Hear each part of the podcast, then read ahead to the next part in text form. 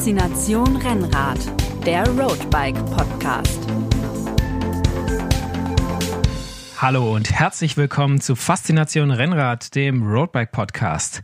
Heute begeben wir uns mal ins Digitale, denn wir gehen total ab. Es geht um Apps. Hahaha. Kleiner Karlauer zum Start.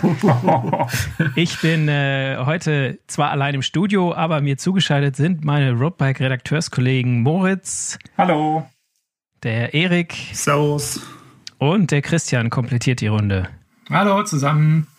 Genau, und wie schon gerade Wortspielmäßig angekündigt, geht es heute um Apps, um Smartphone-Apps im weitesten Sinne. Und zwar, welche Apps denn beim Rennradfahren irgendwie brauchbar sind, welche wir benutzen, welche unsere äh, Hörer oder die Roadbike-Fans benutzen und ja, was, was denn vielleicht die super-duper-App ist, die noch fehlt, die wir jetzt hier mal so schnell entwickeln.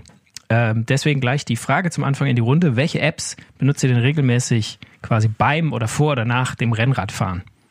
Der Strava sagt, fliegt raus. okay. Strava, was ist das?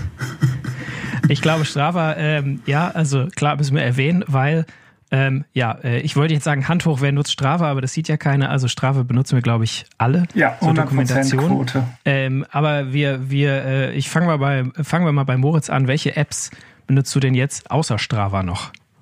Ähm, tatsächlich Komoot und Strava. Das sind meine beiden Apps, die ich benutze. Und das ist auch klar aufgeteilt. Strava ist bei mir die Trainingsdokumentation, sage ich mal.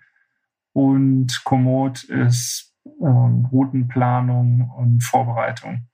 Und gut, ich habe halt ein Wahoo, da habe ich noch die Wahoo-App, aber die läuft quasi ohne dass ich sie jetzt aktiv nutze mit. Also das, das, das synchronisiert sich nach der Tour automatisch, aber äh, das nutze ich jetzt eigentlich nicht aktiv. Du musst die App jetzt nicht so unbedingt dauernd äh, extra öffnen, um irgendwas da drin zu machen. Nee, genau. Das nutze ich eher als Bedienung quasi des Computers als jetzt als Rennrad-App. Ja.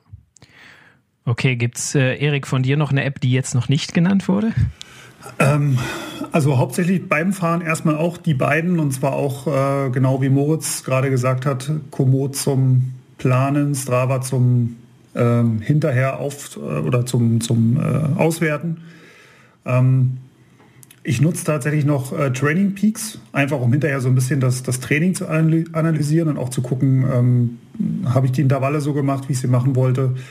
Ähm, manchmal, wenn es jetzt irgendwie eine richtig coole Tour ist, mit vielen Höhenmetern, zum Beispiel in den Alpen, dann nutze ich auch ganz gerne noch Relive, um mir da quasi dieses, ähm, ja, oh ja, die ist gut. dieses animierte Video da ähm, rauszu, äh, rauszuspeichern und da zu sehen, so in so einer 3D-Landschaft, ähm, wo bin ich eigentlich lang gefahren, wie spektakulär sehen die, die Berge aus und ähm, aber eine kurze Zwischenfrage, eine kurze Zwischenfrage äh, und 100 Gummipunkte für denjenigen, der weiß, wie man den Namen dieser App richtig ausspricht. Ist es Relive? Ist es Relive? Ist es äh, Relive oder? Ich sag mal Relive. Rally? Oder Rally, genau. Oder Relief, wenn es geklappt hat. Ja. Ich würde sagen, ich hätte, ich hätte es Relive genannt, aber. Ich hätte jetzt gesagt Relive, weil es ja so ein bisschen äh, die App zum, zum Nacherleben, Nacherleben der Strecke. Ja aber vielleicht also, ist das ja gerade der Witz, dass es eine, eine Doppeldeutigkeit ist. Es ist äh, Relive im Sinne von nochmal erleben oder Relive nochmal quasi, quasi nochmal mit dabei sein. live dabei sein. Was hat sich der Autor dabei gedacht?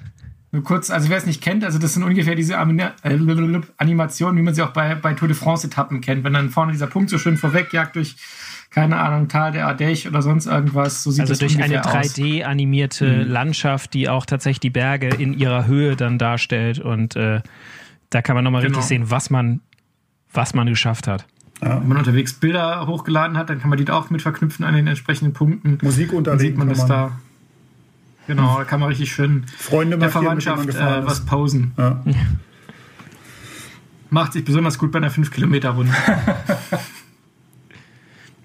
Ja, Wonky, Okay, Erik, aber. Ja, sorry. Nee, das, Erik, ich, warst, ich war eigentlich auch schon durch. Also das ist noch so eine App, die, die ich eigentlich, ja, also ich nutze die nicht regelmäßig. Das wird zwar alles regelmäßig da reingeladen, meine, meine Fahrten, aber ich äh, lasse mir das Video auch nur erstellen, wenn es wirklich eine besondere Fahrt war, mit, wo, wo auch mhm. wirklich das Video ein bisschen was hermacht. okay. Und gibt es vom Kollegen Brunker noch eine App, die, die wir jetzt auch noch nicht genannt haben? Die ja also noch nicht gefallen ist, ist die Garmin Connect App, die äh, sozusagen bei mir als Garmin-Nutzer sozusagen dann die, die zentrale Schnittstelle für alles ist, aber da geht es mir ähnlich wie Moritz mit, mit Wahoo. Das ist so, ja, die habe ich, die wird automatisch genutzt, aber die verteilt dann sozusagen die ganzen Daten auf Strava etc. Und ähm, dann muss ich noch sagen, dass ich neben Komoot eigentlich für die Routenplanung äh, eher auf Gypsies beziehungsweise jetzt All Trails zurückgreife, aber das ist so eine netzbasierte Plattform zur, zur Routenplanung. Also Routenplanung am Smartphone ist ja nochmal was anderes. Aber die gäbe es doch das auch ist- als Smartphone-App. Also Die gibt es auch als Smartphone-App, klar. Aber ich glaube, die nutze ich, weil Routenplanung mache ich halt dann doch eher am PC, weil am Handy mit Touchscreen und Punkten und Ziehen und Gedöns. Also da weiß ich nicht, kommen wir vielleicht ja noch zu, Mhm. ob es da irgendwas Brauchbares gibt. Ich habe noch nichts Brauchbares gefunden. Ja, das sind, äh, was wir äh, quasi nutzen, so als Apps, das ähm, spiegelt sich auch ganz gut wieder, was da draußen äh, äh, gen genutzt wird, weil wir haben mal ähm, gefragt auf Social Media, äh, was ihr denn so äh, als Apps fürs Rennradfahren benutzt und diese Kombi Komoot zur Tourenplanung, Strava zum Aufzeichnen, die kam wirklich sehr oft vor. Also es waren so, ja, vielleicht 80 Prozent der Leute, die sich gemeldet haben. Manche äh, zeichnen auch mit, Stra äh, mit Komoot dann auf.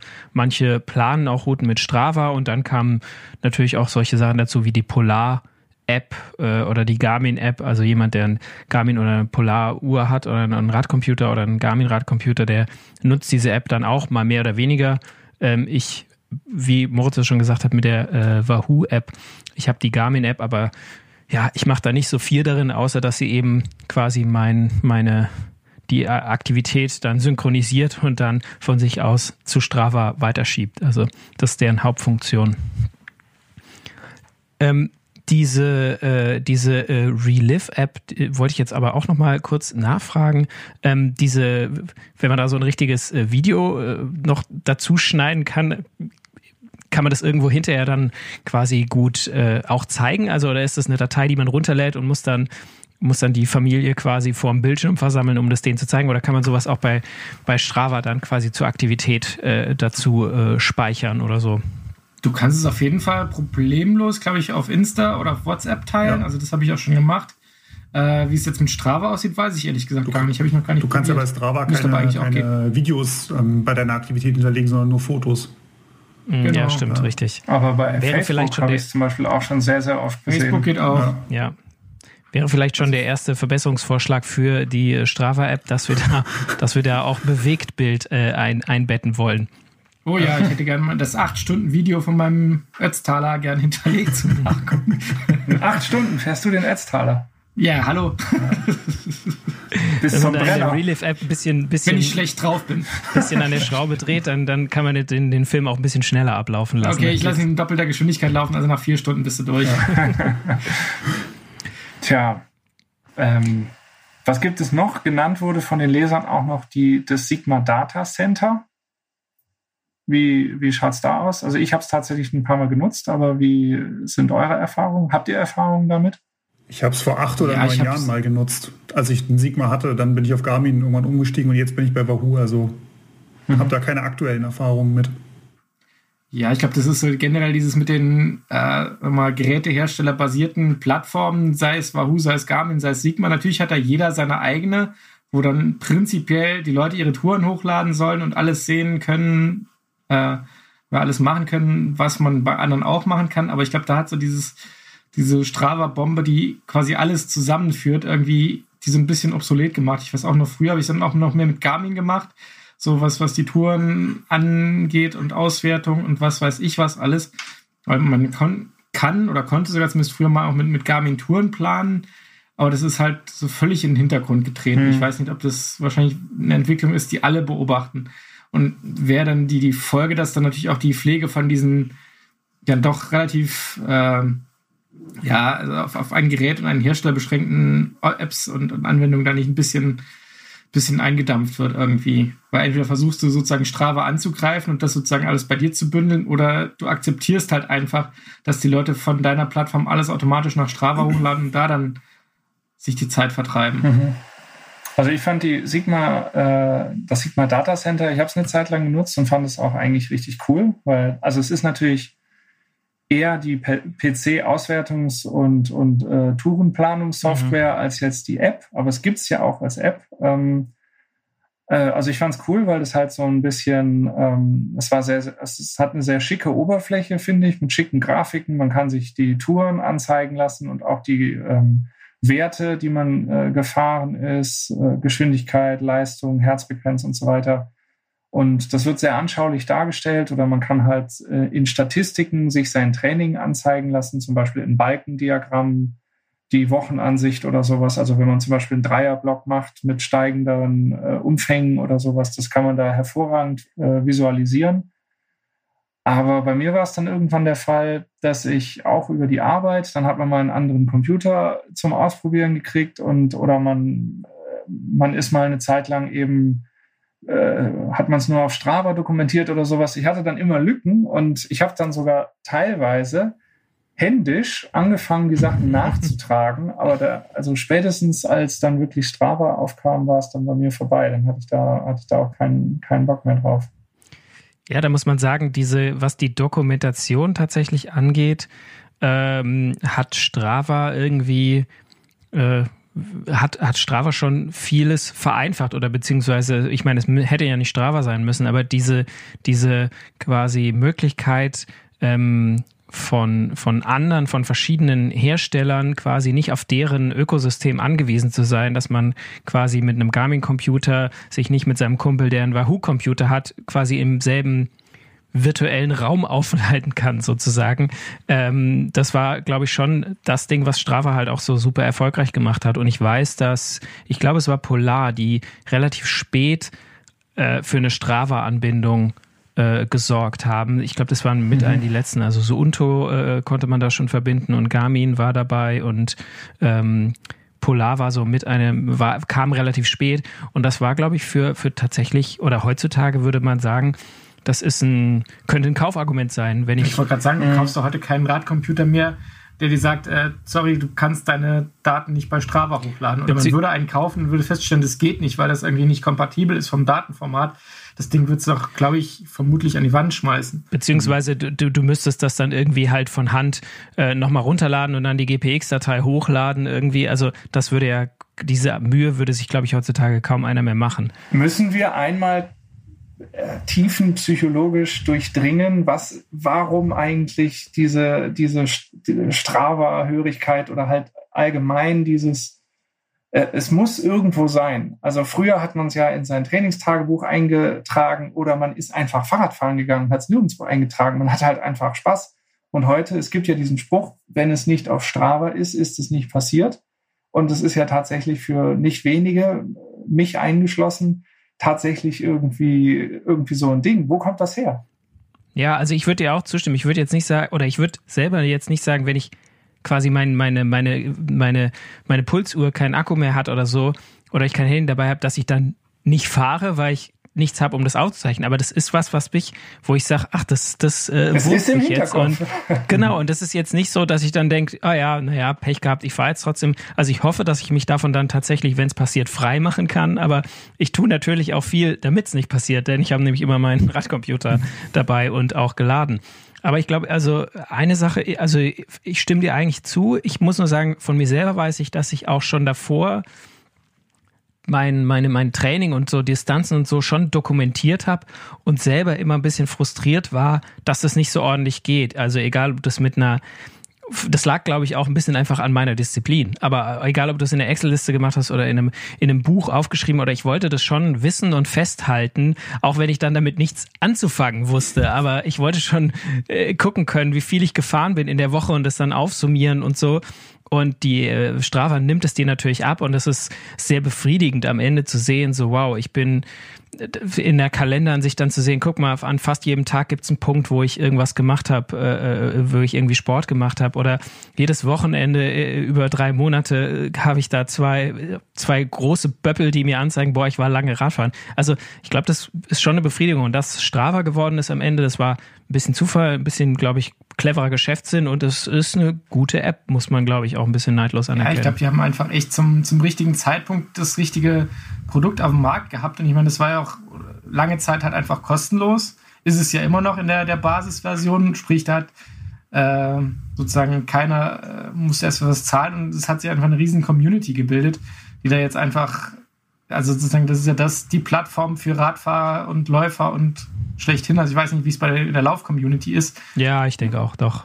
Also ähm, da gibt es noch ein paar andere, äh, die auch relativ groß sind, weil die ein bisschen früher dran waren, ähm, weil quasi beim Laufen es noch nicht so war, dass du einen extra Computer dabei hattest und diese äh, Uhren, diese, diese, diese Sportuhren, die mittlerweile echt weit verbreitet sind, die waren da noch sehr teuer und noch nicht so gut. Und da war es am Anfang, hey, du hattest ein Smartphone und auf einmal hattest du einen GPS-Sender immer mit dabei, ähm, den du beim Radfahren durch den Radcomputer ja schon etwas früher, mehr oder weniger, nicht immer, aber dann halt immer auf den Touren mit dabei hattest. Und dass das Smartphone dann quasi GPS-fähig war, das war wahrscheinlich auch ein Grund, warum Strava so so populär wurde, weil es war auf einmal, es war auf einmal, du hattest quasi einen relativ teuren Radcomputer oder Laufuhr, die hattest du schon in deinem Telefon. Klar, da musst du halt mit deinem Telefon rumlaufen, ist auch ein bisschen nervig, aber so kamen viele in diesen Genuss, ohne halt 500 Euro für eine neue Uhr ausgeben zu müssen. Kann man ja, das nicht grundsätzlich machen? Kann der, äh, kann die App nicht den Radcomputer ersetzen?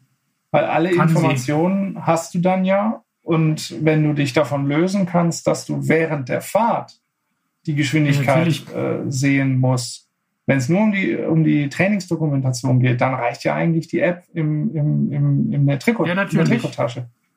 Mache ich auch öfters so, wenn ich auf irgendwelchen Testrädern unterwegs bin und nicht immer Lust und Zeit und Muße habe, irgendwie eine Radcomputerhalterung irgendwo da anzuömmeln, was ja bei, bei manchen Lenkerkombinationen halt echt schwierig ist, wenn du nicht irgendwas dabei ist oder dann ist nur ein Wahoo-Anschluss oder was weiß ich was, dann starte ich die App und zeichne damit auf. Also das geht auch. Zumal ich also das jetzt puristische Cockpit, das leere Cockpit, finde ich auch eigentlich total ästhetisch. Also wenn da kein Riesentrümmer von äh, Fahrradcomputer noch montiert ist. Also ich würde es nicht bei einer, bei einer 8-Stunden-Tour machen, weil ich, äh, je nachdem, was du für ein Telefon hast, wie da der Akku aussieht, weil ich dann immer die Sorge habe, ah, entweder raucht dir noch sechs Stunden der Akku aus, weil du zeichnest halt einfach auf und dein Akku ist nichts mehr, dann hast du für den Notfall, also nein, nicht nur, dass dann die Aufzeichnung im schlechtesten Fall im Arsch ist, wo du sechs Stunden für umsonst Rad gefahren bist, was ja da wären wir wieder beim Thema, ja. Wo wir wieder beim Thema sind, äh, oder halt du hast halt dann natürlich am Ende der Tour einen Platten, Defekt, Kettenriss, was weiß ich was, und dann ist dein Akku leer.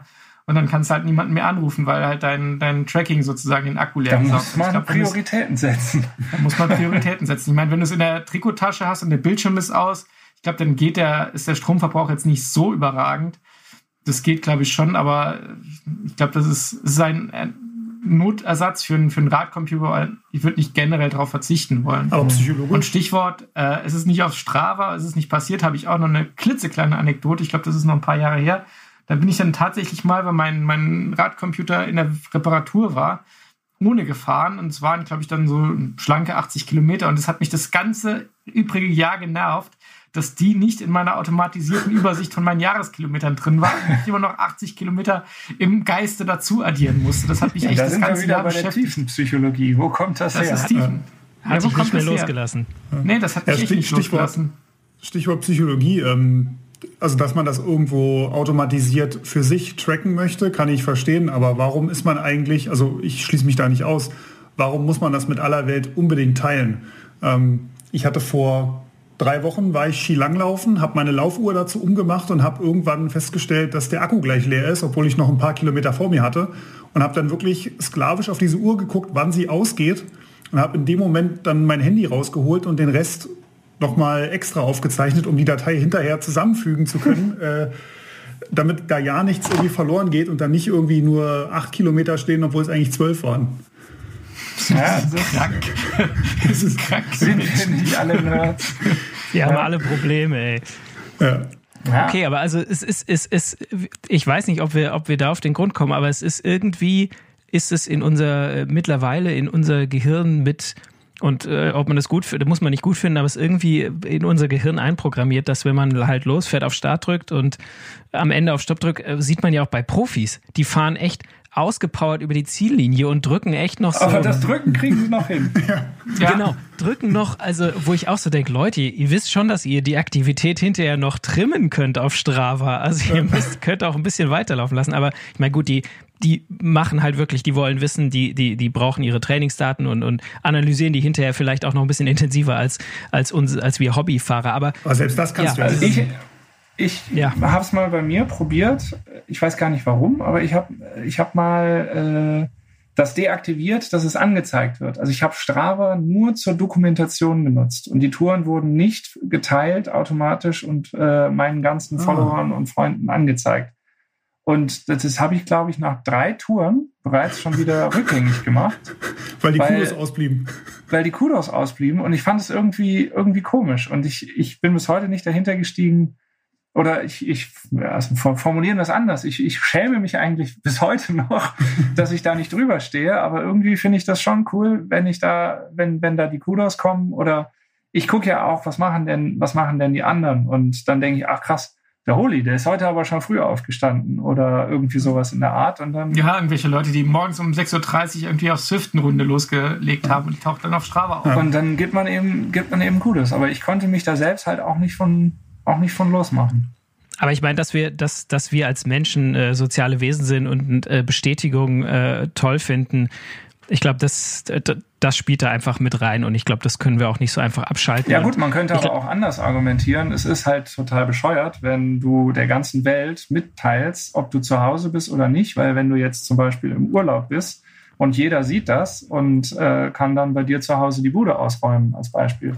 aber das ist ja das ist- eigener Aspekt generell- irgendwie. Ja, ich finde, das ist auch generell halt ein Problem von sozialen Medien, dass du ja oft mehr von dir preisgibst, als dir auch bewusst ist. Ähm, und, und ja, klar, man kann das, man kann das alles ganz toll kontrollieren und, und ähm, kann sich da ganz äh, kann quasi kontrollieren, was man mit der Welt teilt, aber man muss halt auch wirklich dran denken, dass äh, dass es eben, wenn ich mich da eben nicht drum kümmere, dass es jeder sehen kann und dass eben solche Sachen passieren wie, ja, die Leute wissen bei Strava dann, wenn ich keine Privatzone äh, eingestellt habe, wissen, wo ich wohne und wissen, dass ich vielleicht gerade auf Malle bin. Ähm, und Ja, das könnte dazu führen, diese Geschichten hört man ja auch immer wieder, äh, dass es äh, quasi, dass jemand da die Garage ausgeräumt wurde, weil die Leute wussten, da ist ein teures Rad und der Typ ist nicht da. eben. Oder du, ich mein, wenn du äh, halt irgendwelche geilen Fotos von deinem neuen, was weiß ich was, Specialized S-Works Tarmac irgendwie postest, hey, geiles neues Rad. Äh, und, und, und das Mhm. steht quasi in der ganzen Welt mit genau, wo du wohnst. Hm. Also, das ist halt auch schon passiert, dass dann das Rad auf einmal aus dem Keller weg war. Ja, meine, und das, das- macht ja das auch so- diese so- Apps, also das ist ja auch ein Teil dieser Apps, dass sie das halt auch ermöglichen oder also das Deswegen- halt schon aufpassen und gucken, was man, was man teilt. Also bei mir ist es so, ich habe ich hab dann als Ergebnis von dieser, ich, ich gehe ganz raus, aber das habe ich dann nicht durchgehalten, habe ich dann meine äh, Followerliste durchgegangen und habe radikal jeden, den ich nicht kannte, rausgeworfen und habe halt dann äh, quasi so geschlossene Gesellschaft, also dass ich halt genehmigen muss, wer mir Mhm. folgt. Hm. Mhm. Also Ist da gibt es ja verschiedene Fehler. Möglichkeiten. Man muss sie Ja. halt nur nutzen. Ja, ich Ja. muss schon auch gucken, ich meine, das ist ja so ein Aspekt, der mir auch manchmal auffällt, dann kommt man irgendwelche Anfragen von, äh, beantragt dir zu folgen, dann guckst du dir das mal an, wer das denn eigentlich ist, wenn dir der Name überhaupt nichts sagt und dann hast du da, was ich, entweder siehst du, dass der überhaupt keine eigen, äh, keine, keine Tracks irgendwie hochgeladen hat im letzten Jahr oder so oder irgendwie sitzt in Taiwan, was weiß ich was und denkst, wie kommt der drauf, dir jetzt zu folgen? Mhm. Wahrscheinlich über drei Ecken oder so. Also da ist ja schon manches unterwegs, wo ich sage, da muss man schon aufpassen, nicht auf, also ich würde auch empfehlen, dass man zumindest mal bestätigen lässt, wer einem folgt. Genau. Ich meine, dass sogar mal Jetzt- irgendwo eine US-Militärbasis ähm, in Afghanistan Ja, ja, oder genau. irgendwo aufgeflogen ist, weil mal dort die Soldaten ihre ganzen Läufe auf dem Gelände Ja, getrackt haben und dann war auf der Global Heatmap, auf der Heatmap dann auf einmal mitten in der Wüste lauter Läufe. Ähm, in, im Quadrat auch gehen. Jetzt haben wir aber sehr viel äh, gesprochen über die Dokumentation und äh, da im Speziellen auch über die äh, Strava-App. Ähm, es gibt ja noch ein paar andere Apps und zwar, wir können ja mal äh, wieder ans äh, bisschen vor die Tour gehen, die man dann macht, nämlich ans Planen. Also wir haben äh, drei von vier hier Anwesenden äh, nutzen Komoot zum äh, Tourenplanen, ähm, unter anderem ich auch. Äh, ja, irgendwie, man kann zwar mit Strava auch Touren planen, aber irgendwie das, was Strava quasi für, für die, die, wie soll ich sagen, die, die, die Tourensammlung und das Zeigen in aller Welt äh, ist, ist Komoot so ein bisschen das geworden, die, die äh, Go-To-App für die, die Routenplanung, weil sie das irgendwie sehr gut machen und in meinen Augen im Moment auch noch ein bisschen besser als äh, Strava. Ja, wobei Strava das ja jetzt dann doch durchaus mit äh, Strava Roots äh, im letzten halben Jahr, glaube ich, schon arg forciert, dass die sagen, hey, wir wollen diesen Bereich auch bei uns mit, mit einklinken. Die genau, und da sind ja auch Features an von Heatmap und, und Popularity, Strecken und Gedöns, dass man da irgendwie auch noch, ich glaube, die drängen halt wie alle großen Social Media Plattformen alles irgendwie unter ein, ein Dach zu kriegen. Mhm. Aber der, der im Moment, also im Moment haben sie es zumindest auch, was unsere User berichten, noch nicht geschafft, weil da auch quasi der, also ein sehr, sehr großer Anteil auch äh, quasi so macht, dass er die Routen zwar auf Strava hochlädt, aber mit Komoot plant für, fürs Nachfahren.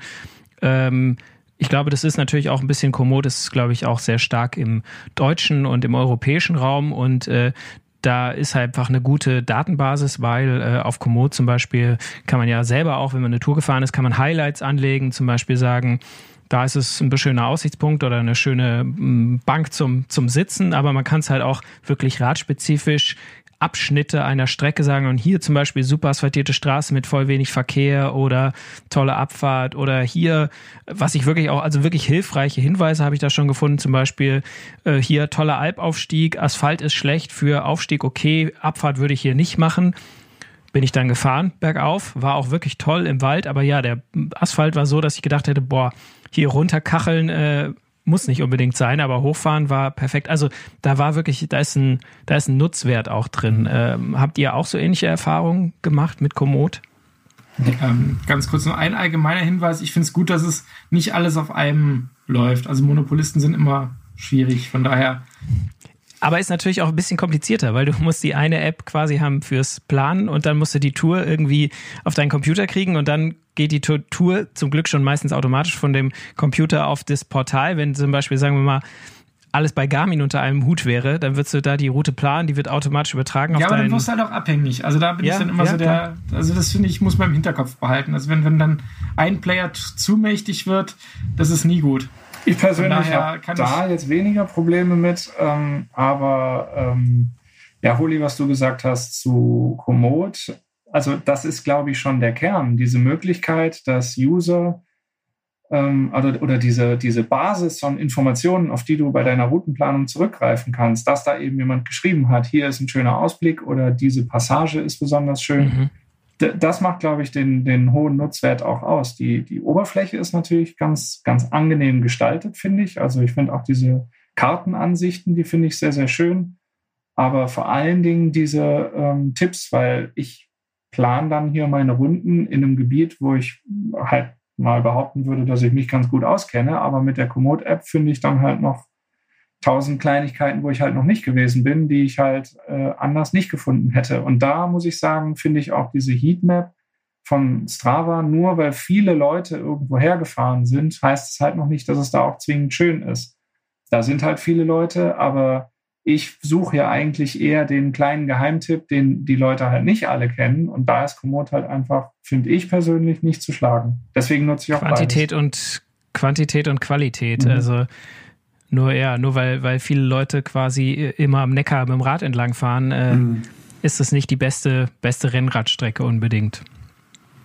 Mir ist auch aufgefallen im Vergleich, dass, dass wenn man die gleiche Route auf Komoot und auf ähm, Strava plant, dass Strava immer das Problem hat, dass gerade wenn es ein bisschen eine bergigere Tour ist, die Höhenmeter ein bisschen zu hoch angesetzt werden. Also wenn ich habe meistens so das Gefühl, dass du bei Strava nochmal 10% abziehen musst, dann kommst du auf den Wert, den du letztlich auch dann fahren wirst. Und das kommt bei Komoot immer deutlich genauer hin. Also wenn Komoot sagt 2700 Höhenmeter, dann hat Strava meist so um die 3000. Und wenn du da dann von den 3000 diese 10% wieder abziehst und wieder auf die 2700 kommst, mhm. dann stimmt das meistens auch. Plus, minus. Das ist aber auch ein, ein bekanntes Phänomen, fand ich bei den ähm, Gypsies, Schrägstrich All Trails, die du eben erwähnt hast, mhm. Punky. Also da hatte ich auch bei den Tourenplanungen die Höhenmeter, die waren teilweise absurd hoch. Also da verlasse ich mich ehrlich gesagt auch irgendwie nie so richtig drauf. Ähm, das ist so, ja, die stehen dann da und ich denke, okay, 4000 könnte ein bisschen viel sein, aber äh, glauben tue ich das meistens eh erst, wenn ich dann wirklich mal gefahren bin. Also das ist für mich immer so ein Näherungswert. Okay, es geht relativ viel bergauf. Und was ich halt ganz cool finde mit, mit Komoot ist halt, dass du, ich meine, das ist ja eines der großen Probleme von der, der Fahrradroutenplanung. Also je automatisierter, desto stärker, dass du halt äh, die Kartengrundlage brauchst. Ich weiß nicht, es war mal Besuch von Sigma, die meinten so, wenn man Strecken fürs Rennrad automatisiert plant. Da gibt es ja auch irgendwie bei Garmin gab es mal Features, wo du sagst, okay, ich würde gerne hier Startpunkt, ich möchte gerne eine 50 Kilometer flache Runde fahren, die mich wieder zu meinem Startpunkt äh, zurückführt. Planen wir mal eine Route und dann fahr die mal los. Ähm, wo dann sozusagen der Radcomputer selber sich eine Strecke zusammensucht und ich mir die nicht irgendwie zusammenklicken muss.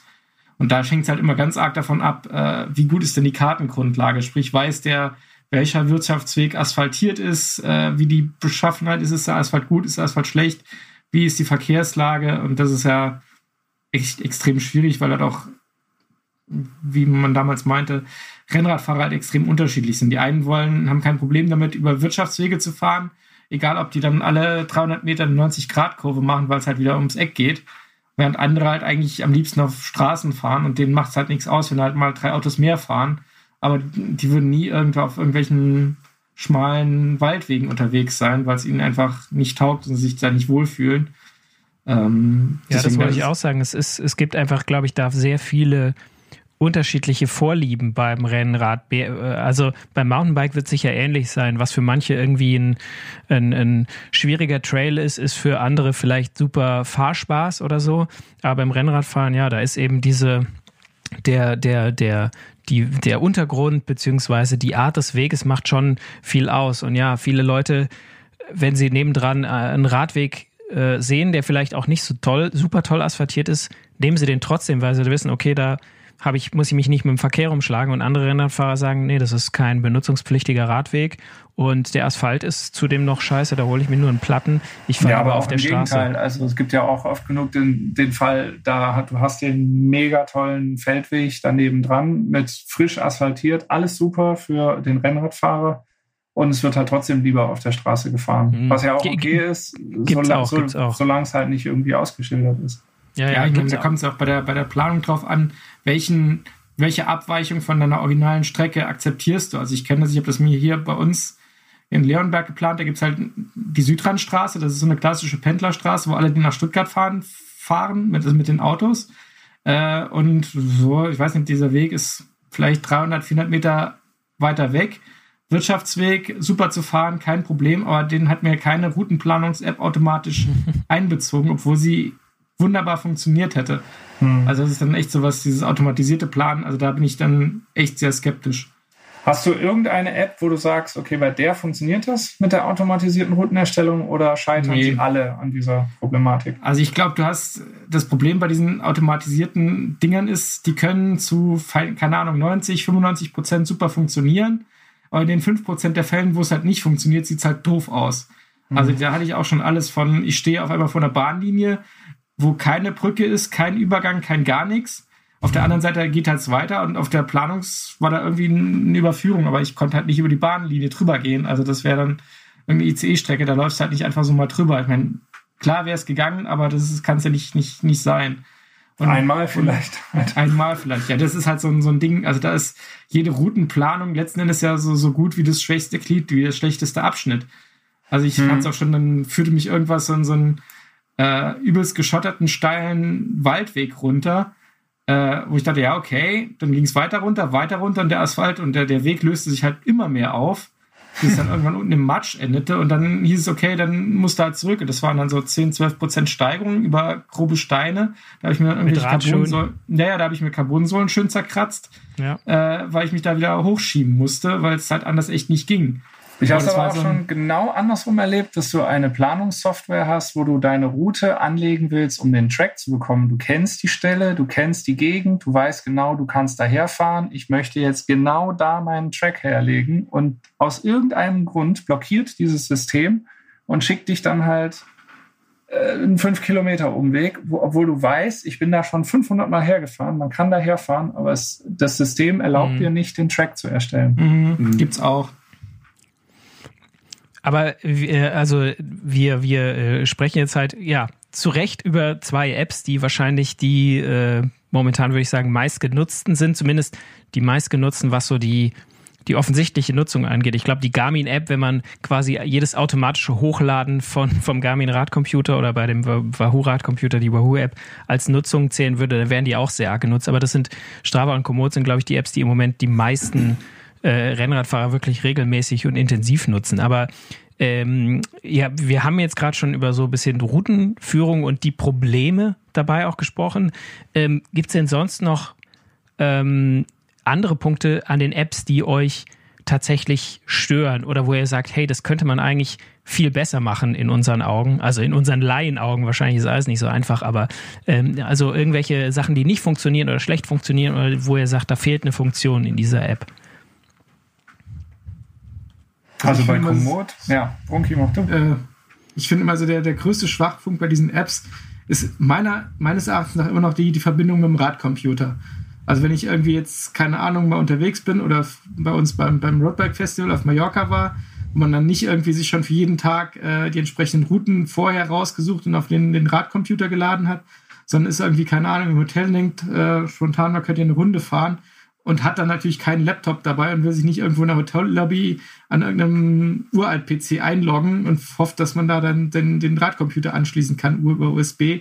Du sagst, okay, ich will auf dem Handy irgendwie nach Strava oder auf Komoot oder wo auch immer nach, nach Touren gucken und hätte die gern auf meinem Radcomputer. Und ich glaube, das ist echt so ein Ding, wo du schier dran verzweifeln kannst, wie das denn jetzt funktioniert. Also da habe ich schon echt so viele Stunden gehangen und gesagt, ey, es kann doch nicht sein, das muss doch einfacher und komfortabler gehen. Aber ich glaube, das hängt damit, zu, äh, hängt damit zusammen, was für einen Radcomputer du nutzt, weil da habe ich genau die gleichen Erfahrungen gemacht, die, äh, die du jetzt gerade geschildert hast, dass man viele Handgriffe hat und da muss man es irgendwo noch dahin ziehen und dann äh, übertragen oder eine Verbindung herstellen mit dem äh, Radcomputer über so einen Hotspot oder irgendwie sowas, was halt lauter noch so Zwischenhandgriffe sind. Ich habe es aber auch schon, also ähm, dass du halt einfach, dass die Dinger, die sind verknüpft und zum, dann drückst du auf dem Fahrradcomputer auf einen Knopf, das synchronisiert automatisch, fertig. Ja, also ich meine, so müsste es ja sein. Also ich meine, ich hatte das, glaube ich, mal mit, mit Komoot und ich glaube bei, oder Strava Roots irgendwo auf jeden Fall, dann musstest du beim Garmin, kannst du dann diese Strava Roots Widget App irgendwie auf dem Ding installieren, die du sonst irgendwie nie brauchst. Und ich glaube, über Komoot funktioniert es ähnlich. Dann stand ich aber da, ja, okay, wie kriege ich denn jetzt die äh, Strecken so, dass sie mir auf dem Garmin angezeigt werden? Da muss man dann auch erstmal drauf kommen, dass man die als irgendwie Favorit speichern muss oder irgendwie sonst irgendwas. Und dass die dann automatisch synchronisiert werden, wenn das der Garmin sich das nächste Mal mal einschaltet. Ich meine, das sind so Sachen, da gehst du auch Anleitungen irgendwie suchen und im Netz findest du halt Sachen von 2013 und was weiß ich was. Also da ist irgendwie für das jeweils einzelne Problem immer schwer eine Lösung zu finden. Also das muss man echt vorher mal zu Hause ausprobiert haben in Ruhe, weil das, äh, keine Ahnung, morgens im Hotel vom Losfahren. Dann wird es meistens nichts mehr, ja, das stimmt. Mhm. Wobei ich sagen muss, also ich kann das total äh, nachvollziehen, weil ich auch dieses Problem oft hatte und vor allem dieses Jahr, ich bin auf Mallorca und habe nicht schon 17 Routen vorgeplant, sondern ich habe von einem eine tolle Variante erfahren, die ich jetzt da einspeichern. Mittlerweile muss ich sagen, geht es auf jeden Fall schon besser, äh, aber ja, es sind, es könnte noch einfacher sein. Also da ist definitiv noch Verbesserungspotenzial. Ich meine, wenn du einen Garmin oder einen Wahoo hast, findest du ja vielleicht auch im Netz Lösungen, aber wenn man jetzt dann eher mal so einen Nischenanbieter hat wie ein Mio oder ein Brighton oder sowas, und will dann das irgendwie hinkriegen. Puh. Eher schwierig. Das geht wenn bestimmt wir, auch. Aber wenn wir auf der Suche sind nach der Super-Duper-App, die alles kann, ähm, also ich habe bei Komoot... aber der Christian will ja keine, keine Monopol-App. Stimmt, ja, okay. Dann, dann gehen wir doch die, die äh, einzelnen Quengelpunkte durch. Bei Komoot würde ich mir wünschen, dass man da unterschiedliche Fahrräder hinterlegen kann. Also, also das Material noch besser dokumentieren, mit dem man gefahren ist. Äh, man kann natürlich sagen, ich bin mit dem Rennrad gefahren oder ich bin mit dem Mountainbike gefahren und das ist gar kein Problem. Aber ich habe es jetzt, was ich bei äh, Strava auch sehr schätze und weswegen ich tatsächlich da bisher noch nicht von loskomme, in Anführungszeichen, ist, dass du da halt so viel Material eingeben kannst, glaube ich, wie du willst, aber auf jeden Fall ausreichend für mich. Also, dass du wirklich sagen kannst, ich habe es heute, bin ich Rennrad gefahren und ähm, also, dass du es anlegen kannst mit das äh, einfach auch die verschiedene Materialzusammensetzung. Also ich bin Rennrad gefahren mit dem Laufradsatz heute. Und Ja. dann am nächsten Tag hast du einen anderen Laufradsatz drin und dann kannst du es da abspeichern mit dem Mhm. Laufradsatz. Und das ist ein Klick. Und ähm, weiß nicht, da bin ich das Gravelbike gefahren, aber an dem bin ich, an dem Tag bin ich das Gravelbike gefahren, aber mit dem Rennradlaufradsatz oder irgendwie sowas. Mhm. Und das finde ich, ich habe da ähm, halt, weiß ich nicht, wie viele, wie viele äh, Konfigurationen angelegt und kann nach jedem, nach jedem Training einfach einmal ganz kurz angeben, ähm, womit ich jetzt gefahren bin und fertig. Und das finde ich richtig gut. Das vermisse ich bei Komoot, weil für mich ist das immer auch so eine Dokumentation, wo ich dann drauf gucke und sage, oh, okay, krass, okay, die Kette, die hat jetzt schon XY Kilometer, das kannst du jetzt halt irgendwie mal machen. Oder ja, okay, der Reifen, den hast du drauf gemacht, als du das Laufradsatz eingebaut hast. Äh, das heißt, der hat jetzt auch schon wieder, weiß ich nicht, wie viel Kilometer. Guck dir den Mhm. mal genauer an. Und das, das ist eine Sache, die Komoot bisher, zumindest nach meinem Kenntnisstand, nicht kann. Ich habe bei Komoot auch eine Sache, die ich, ähm, ich sag mal so ein bisschen in, in Klammern ähm, bemängeln würde. Das ist diese, wenn ich eine Route geplant habe und mir Komoot sagt, wie lange ich dafür brauchen werde. Da gibt es natürlich die Möglichkeit, diesen Regler zu verschieben zwischen untrainiert und gut in Form und sportlich und Profi. Ähm, aber ich habe immer so das Gefühl, dass mein Tempo immer irgendwo zwischen zwei dieser Punkte liegt. Also ich hatte Untrainiert und äh, Holland-Tourist, oder? Irgendwo dazwischen. Irgendwo dazwischen. Ähm, ich hatte neulich irgendeine Route geplant und dann sagte er mir auf, auf dem einen Niveau 2 Stunden 50. Und dann dachte ich so, naja, nee, das kann nicht sein. Äh, gehst mal ein, eine Stufe runter und dann ja, 3 Stunden 30. Und dann dachte ich so, okay, da sind halt 40 Minuten dazwischen. Und irgendwo dazwischen liegt halt die Wahrheit. Ähm, Strava löst es ja ein bisschen anders. Die äh, nehmen ja, glaube ich, den Schnitt deiner letzten vier Wochen und sagen dann, Ja. du wirst so und so lange brauchen. Wenn ich jetzt natürlich vier Wochen flach gefahren bin und fahre dann in die Berge und Strava denkt, ich fahre jetzt mit einem 30er Schnitt äh, die, die Tour de France-Etappe nach, ja, Aber darauf kann man sich dann vielleicht auch ein bisschen besser ähm, da einstellen, weil das, man sehr genau weiß, was die Basis ist für die Schätzung. Bei diesen, bei diesen, äh, ja, bei diesen etwas eher weichen Begriffen wie gut in Form oder sportlich. Also, weißt du, wie, wie, wie, wie viel liegt da dazwischen? Und ja, ich bin sportlich, aber kein Profi, aber ich fahre schnell, denke ich, würde schneller sein als bei sportlich angeben oder so. Also kann ich schon, finde ich, ist natürlich auch so eine, so eine Sache, glaube ich, ähm, äh, wenn Komoot das machen würde wie Strava, dann hätte es bei mir irgendwie keine Chance, weil ich bei Komoot irgendwie nur äh, eine Handvoll Touren äh, hochgeladen habe und das auch mehr aus Versehen und das nur nehmen, um quasi äh, die, die Routen zu planen. Insofern ist es eigentlich egal. Also kann Komoot auch nicht meine letzten äh, vier Wochen Geschwindigkeit herausfinden. Also insofern, da würde das leider nicht funktionieren. Aber äh, das stimmt, da finde ich die Strava-Methode prinzipiell auch, auch besser. Aber Strava könnte, also jetzt ohne es gleich zur Monopol-App zu machen, äh, könnte tatsächlich noch so ein bisschen, man merkt dann quasi, dass der soziale Netzwerkaspekt dann doch ein bisschen eingeschränkt ist, was manchmal eigentlich auch gut ist, nämlich zum Beispiel, dass äh, quasi, ich möchte jetzt nicht, dass da tausend Leute irgendwelche Postings äh, die ganze Zeit äh, mit, mit irgendwelchen Postings irgendwie mein, mein, mein Strava-Feed vollmüllen, sondern da sollen schon die, die Aktivitäten nur drin sein, aber ja, vielleicht mal eine Nachricht äh, schicken an jemand anders, äh, den man vielleicht sogar nur über Strava kennt oder so, wäre vielleicht auch nicht schlecht. Ähm, das wäre so eine Funktion, die, die eventuell bei Strava noch gar nicht, gar nicht schlecht wäre. Ich finde es bei Strava gut, wenn man die, diese unfassbar üblen Segmente, ich meine, sie haben ja mal versucht mit äh, Segmenten, wenn man da eins erstellt, dass sie nicht zu ähnlich sein sollen, etc. Aber das ist, glaube ich, gnadenlos gescheitert. Also wenn man da dieses Segmentieren mal ein bisschen eindämmen könnte, das wäre dann Segmentkonsolidierung. ja, ja, das, das ist sehr absurd, was du da teilweise an, an Segmenten abgefahren bist auf irgendeiner normalen 80 Auch, auch Kilometer solche. Mikrosegmente. Mikrosegmente, irgendwie, äh, 300 Meter hier, 500 Meter da. Ich meine, das sind ja noch die längeren. Äh, Und dann ein Anstieg, der irgendwie drei Kilometer lang ist, in 20 Abschnitte unterteilt, von irgendwie dritter Haarnadelkurve bis zur fünften Kuh rechts. Also das ist ja dann äh, echt größtenteils absurd, was da teilweise passiert. Aber es ist für manche auch die einzige Chance, eben an den Com zu kommen. Man muss sich das spezifische Segment für sich also zurechtbauen. Da wäre ich, wär ich echt dafür, dass man da sagt, okay, es gibt eine Untergrenze für Segmente, die, keine Ahnung, einen Kilometer lang sind und äh, die dürfen sich nur in Ausnahmefällen überschneiden. Mhm. Aber die, viele von den Segmenten, die quasi schon angelegt sind, sind teilweise, man merkt, dass die aus der Frühzeit von Strava stammen, weil die GPS-Daten teilweise da echt äh, schrottig sind und, und wirklich da so sehr hakelig neben der Straße entlang gehen und man quasi das Segment quasi nur durch Zufall registriert wurde bei jeder zweiten Tour. Ähm, ja, also da, da, da, da, das quasi nur die, die, die, die, die Leute zu nehmen oder die Segmente zu nehmen, die als erstes da waren, ist vielleicht dann auch nicht die Lösung. Nee, das nicht, aber äh, das ist ja der klassische Killer, wenn du irgendwie mit Puls 200 irgendwo auf der Jagd nach Komm irgendwo hochfährst, denkst du, ja, du bist irgendwie, keine Ahnung, drei Sekunden Vorsprung und dann Segment verlassen. Ja. du fährst genau auf der Straße und denkst, ey, am Arsch.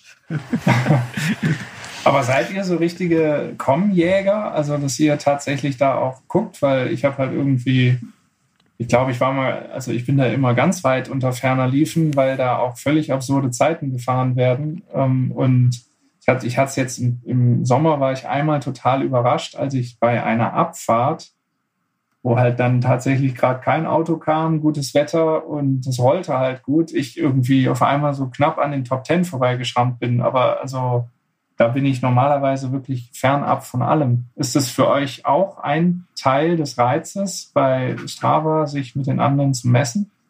Also früher war es mehr, mittlerweile glaube ich, ist es echt so dadurch, dass halt viele schon echt belegt sind und die werden ja nicht gelöscht. Also das wäre so ein, so ein Vorschlag, dass du sagst, nach fünf Jahren müssen die Dinger fliegen die halt raus. Ich meine, sonst ist es halt so, du hast dann irgendwie deine ein, zwei, drei Geheimtipps irgendwie, wo nicht viel Radverkehr ist, äh, wo man dann weiß, okay, da hat man mal einen Com hingelegt. Ich muss zugeben, ich habe letztens äh, mich von drei Coms verabschieden müssen, wo ich nicht wusste, wo die herkommen. Dann habe ich mal recherchiert, wo die herkommen. Die habe ich mir tatsächlich mal auf Be Cool erfahren weil da habe ich meine Hausrunde äh, angelegt, bin die dann mal abgefahren in, in Highspeed und habe natürlich dann, das wurde, ich weiß nicht, wie cool das angestellt hat, aber das wurde dann bei Strava als Com geführt. Ja. Äh, das muss ich dann von, ja, da habe ich dann auf, auf virtuelle Radfahrt umgestellt und dann bin ich tatsächlich da rausgeflogen. Aber das war dann so, das war automatisch irgendwie als Radfahrt markiert und Strava hat nicht gemerkt, dass das gar nicht auf dem echten GPS-Daten basierte, sondern sozusagen in Be Cool nachgefahren worden ist. Ich habe ich hab früher, als ich noch in Greifswald gewohnt habe, wo es ja relativ flach ist, da bin ich manchmal so, wenn ich irgendwie keinen Bock auf richtiges Training hatte oder wo ich in der Walle, bin ich halt einfach so ein bisschen auf Segmentjagd gegangen und ähm, dadurch, dass es dort alles flach war, durch meine Körpergröße, mein Gewicht, habe ich halt an Anstiegen keine Chance. Ähm, mir da irgendwie irgendeine Krone zu holen. Aber da habe ich mir dann damals tatsächlich äh, ab und an mal mit ein paar Freunden so Duelle geliefert. Äh, wo du dann irgendwie dich gefreut hast, wo du wusstest, okay, der hat jetzt eine E-Mail bekommen, dass ich ihm das Segment geklaut habe und am ja. nächsten Tag siehst du dann, wie du eine Mail bekommst, dass er dir das wieder um eine Sekunde zurückgeklaut hat. Ähm, da hatte ich auch mal tatsächlich meinen mein kleinen, meine fünf Sekunden Ruhm. Ähm, da gab es ein Segment in der Nähe von Rostock. Das gehörte André Greipel und wir sind Radrennen gefahren auf dem Stück. Und ich war an dem Tag in dem Rennen der schnellste auf diesem Segment und dachte mir dann so, geil, André Greipel hat jetzt eine E-Mail bekommen, dass ich ihm äh, das Segment geklaut habe. Aber also ich muss auch sagen, dass es, ich, ich finde diese Coms, die sind vor allem äh, für mich noch irgendwie quasi, ich, ich vergleiche mich eigentlich nur noch mit mir selber, ja. beziehungsweise mit, mit Leuten, die, äh, die in meinem äh, Umkreis oder in meinem Verein, wo es auch eine Strava-Gruppe zu gibt, sind und äh, weil alles andere so Top Ten oder so ist äh, bei meisten eigentlich utopisch. Aber das ist eine gute Überleitung, auch wenn ich mich da wieder selber loben muss. Ähm, man kann diese besten. Ey, Huli, das war aber echt eine super Überleitung.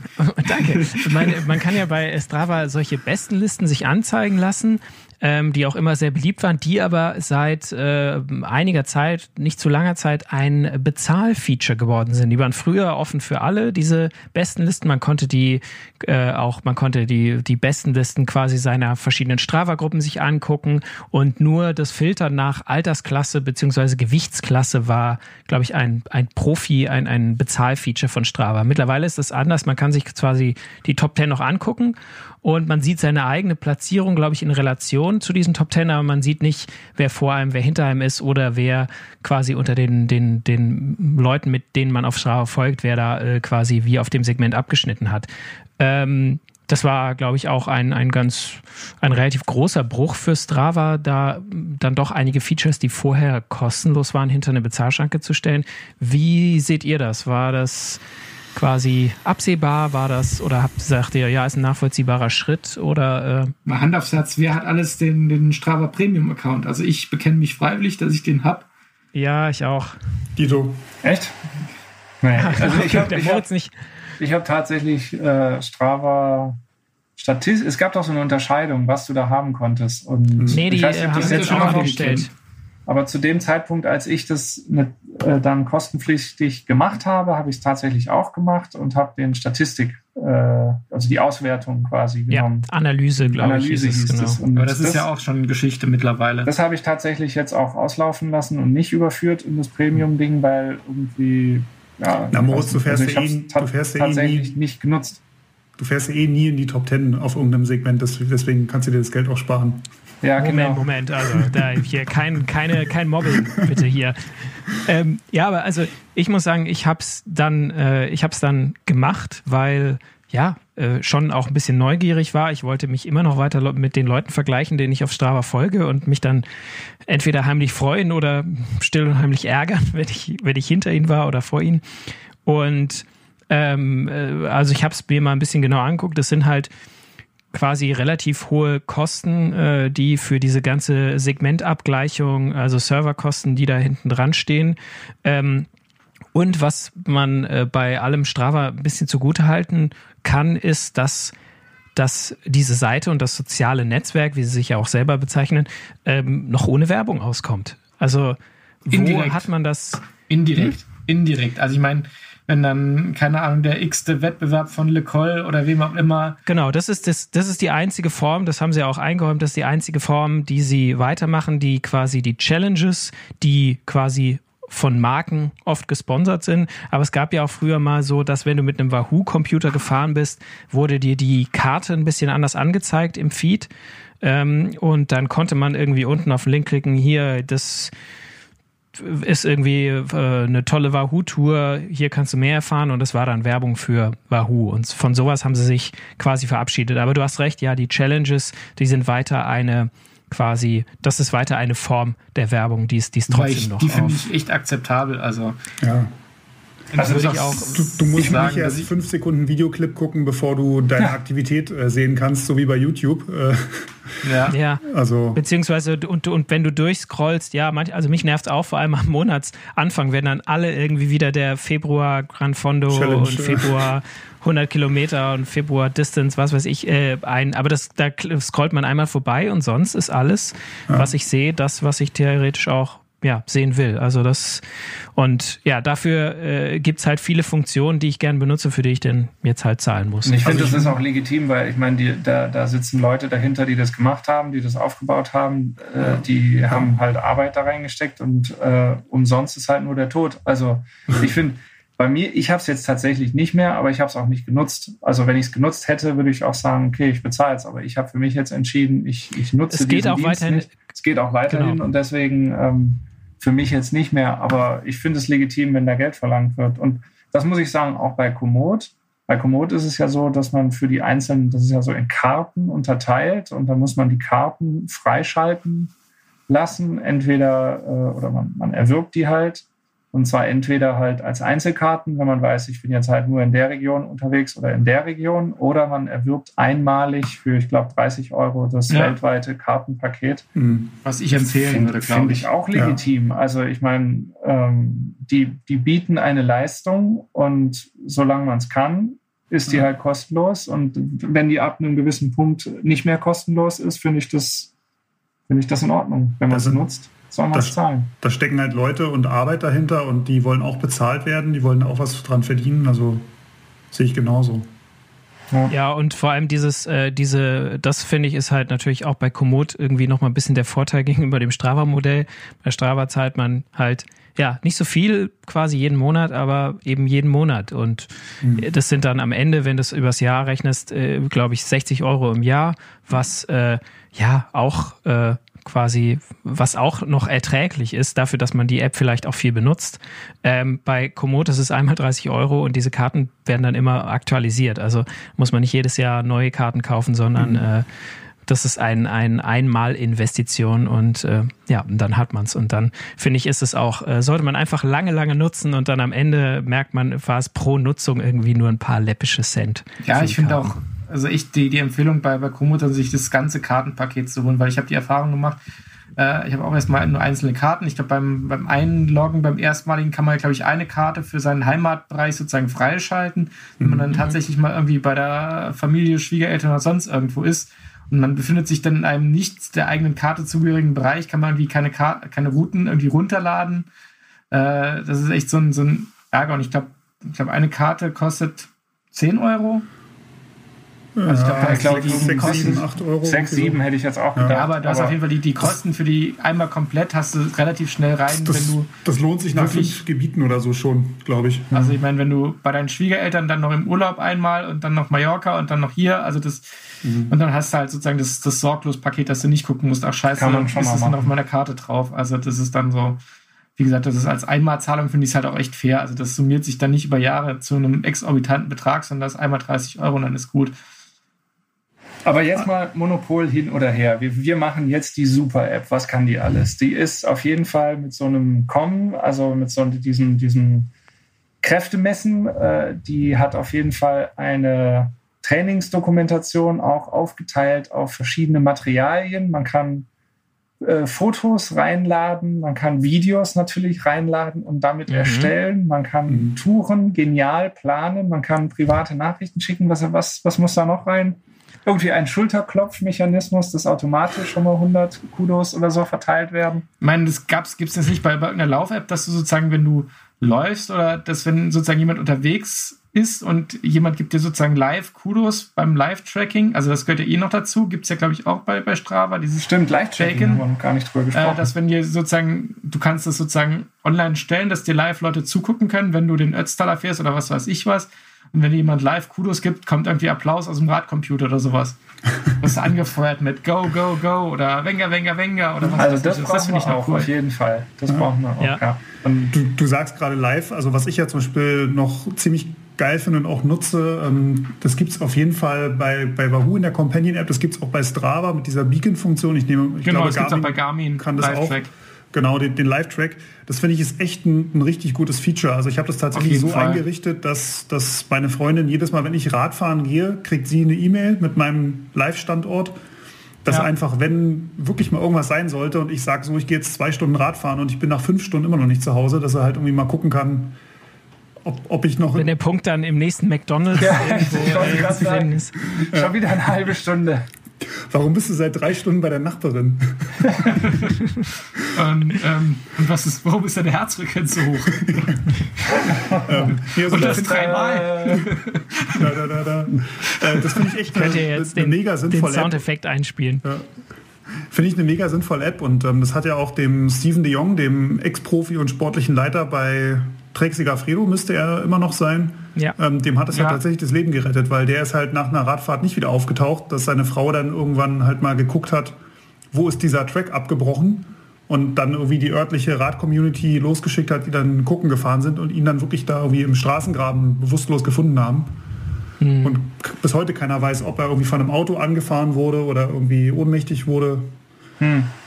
Ist ja, natürlich krass. ein krasses aber Beispiel, aber ja, aber ich meine, das ist auf jeden Fall ein Punkt, wo ich sage, das, äh, ohne könnte ich es mir echt nicht mehr vorstellen. Ja. Kann man das also automatisiert man ja einstellen? Also, dass das immer, also ist das automatisiert oder muss man da aktiv noch irgendwas machen? Also, ich kann es bei Garmin sagen. Bei Garmin kannst du sagen, Live-Track automatisch starten, wenn du sozusagen die Tourenaufzeichnung startest. Mhm. Oder du kannst halt sagen, ich starte manuell, dass wenn du sagst, okay, ich rolle jetzt hier einmal um den Block, dass es dann nicht losgeht. Wobei ich mir dann denke, ja gut, dann hast du halt einmal diesen Track und am Arsch, wenn der halt nicht benutzt wird. Ja. Aber bevor du es halt dann einmal im, im wesentlichen Fall halt dann vergessen hast oder so, hm. das finde ich dann schon, also ich habe es auch auf automatisch. Habe ich, hab ich auch, also geht quasi als E-Mail dann, dann raus. Was ich manchmal mache, ist, wenn ich mit, mit Freunden mich zum Radfahren verabrede, die irgendwie noch so 20 Minuten entfernt wohnen, dann mache ich das manuell und teile es dann zum Beispiel per WhatsApp, dass derjenige sieht, ah, okay, Erik ist gerade losgefahren. Ich bin unterwegs. In, in 20 Minuten ist der bei mir, dann kann ich mich jetzt schon mal langsam umziehen. Ähm, ja. Ja, ich meine, das wird mir auch bei, bei, also wenn meine Frau Freundin Rad fahren würde, würde ich es ja auch schätzen und zu wissen, hey, äh, okay, es ist alles in Ordnung, wenn ich dann immer zwischendurch reingucke, ja, es passt noch alles. Also das ist ja, wenn man selber unterwegs ist, schätzt man das ja immer so, ja, was soll denn passieren? Mhm. Aber wenn man dann mal in der anderen Warte ist, äh, dann weiß man, hey, das ist schon ein extrem beruhigendes Feature einfach. Mhm. Eine Funktion, also das, das braucht die Super Duper App also auch. Ja. Genau. Ja. Eine Funktion, die ich da noch mit reinnehmen würde, ich weiß aber nicht, ob das die App können muss oder der Radcomputer oder beide im Zusammenspiel. Ich hätte gern so eine Funktion, wo man, oder ich kann ja bei meiner Route, wenn ich sie dann starte auf dem Radcomputer, sehen, noch 50 Kilometer bis zum Ziel, noch, noch 40, noch 30. Ich würde gern Zwischenziele setzen können. Dass ich sehe, ah, noch 20 Kilometer bis zu dem Café oder äh, bis zum Gipfel. Bis zum, bis zum Gipfel oder äh, noch 10 Kilometer, dann beginnt der, der steile Anstieg. Ähm, das, das finde ich, also vielleicht gibt es das schon, ähm, ist mir nicht bekannt. Weiß nicht, ob, ob ihr da nee. eine Funktion kennt. Kenne ich jetzt auch nicht so. Ich, ich meine, dass man auf einer Route quasi solche Zwischenziele definieren kann, das glaube ich, gibt es auf jeden Fall, aber dass quasi dann auch der Computer weiß, ähm, ich, möchte, ich möchte nicht bis zum Ende der Route die, die verbleibende Distanz, sondern bis zum nächsten Zwischenziel, das habe ich jetzt noch nicht gehört. Also wäre mir auch neu. Wäre nicht aber auch ein praktisches Feature. Also da wäre jetzt quasi ein guter Punkt, um mal äh, zu fragen, auch bei unseren Zuhörern, hey, habt ihr noch eine, vielleicht eine App, die das alles schon kann? Die wir äh, mal äh, unbedingt vorstellen sollten. Oder seid ihr App-Entwickler, habt gerade bei genau. der Super-App große Ohren bekommen und wollt mit ja. uns ins Geschäft kommen. Wir machen genau, den großen Reiter. Genau, einen lukrativen Deal. Dann schickt uns doch äh, eine E-Mail an podcast.roadbike.de und da werden wir dann werden wir dann alle Ideen klauen und schnell zum Patent anwenden. Da werden wir natürlich mit euch eine Kooperation angehen. Nee, es würde uns echt interessieren, was, was ihr auch äh, generell zu dem Thema sagt, ob ihr vielleicht ähm, das ganze Thema Apps beim Rennradfahren scheiße findet und äh, das äh, viel zu viel technisch und viel zu viel ablenkt von der schönen, von der schönen Freizeitbeschäftigung Radfahren und äh, ihr lieber ganz ohne Apps unterwegs seid, schreibt es uns und äh, ihr könnt uns natürlich auch gerne mal äh, anderes Lob oder Kritik schicken und vielleicht auch äh, Ideen, über was wir in den nächsten Podcast-Folgen auch mal sprechen sollten. Bevor du jetzt schon ganz gepflegt zum, zum Ende überleitest, ich finde, wir haben noch einen Punkt, diese, dieses Training, Trainingsanalyse, da hätte ich gerne den Erik, unseren Trainingsexperten, noch als am Anfang mal so ein bisschen angedeutet, so, was gibt es denn da eigentlich noch an Apps zum Training auswerten und was macht man da und was machen die, was Strava Warum überhaupt? Warum überhaupt? Also was guckt man sich denn da an? Welche können da was? Also ich kenne so ein paar wie, wie Golden Cheetah, Training Peaks, da habe ich mhm. mich auch irgendwann mal angemeldet. Ich glaube, das ist so ein, so ein Trümmer-Account, äh, der, der irgendwie im, im digitalen Orbit äh, der Untoten rumgeistert. Aber weil ich da weder mit Leistungsmessung unterwegs war, aber was gibt es denn da eigentlich noch und was können die und was sollten die können? Vielleicht ähm, du da ja noch zwei Takte zu sagen. Ja, da, da, könnte ich sogar mehr als zwei Takte sagen. Ich überlege jetzt gerade, wo ich das, wo ich das Thema anfange. Ähm,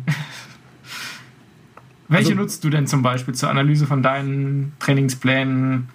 Also zur, zur, Analyse, also grundsätzlich nutze ich natürlich erstmal Strava und gucke mir an, okay, Durchschnittswatt, Durchschnittspuls. Ähm, ich sehe ja dann auch so die einzelnen Intervalle, die ich gemacht habe, die kann ich mir ja da auch mehr oder weniger rausmarkieren. Beziehungsweise wenn ich auf dem, auf dem Computer immer äh, Lab gedrückt habe zum Intervallbeginn und Ende, habe ich die ja ganz gut ähm, voneinander sondiert.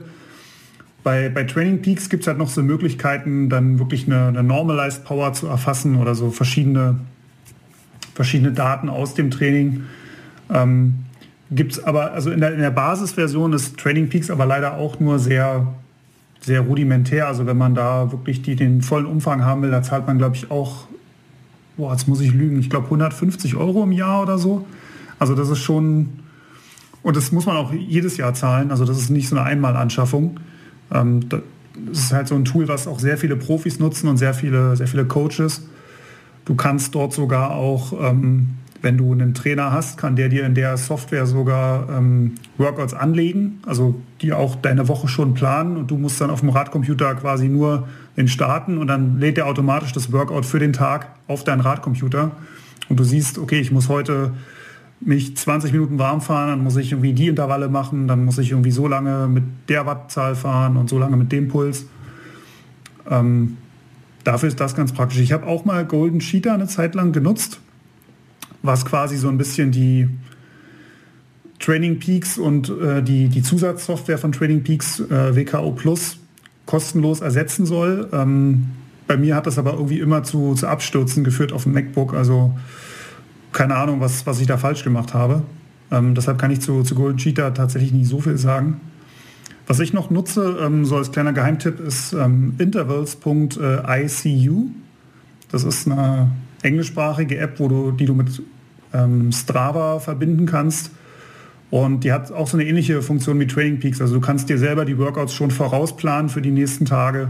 Ähm, kannst auch einen Coach definieren, der dann Zugriff auf deinen Account hat und dann dein Training auswerten kann. Ähm, ja. Wie heißt die? Intervals. ICU. Also, also Intervalle, ja, ja. also Intervals, äh, ja. ja.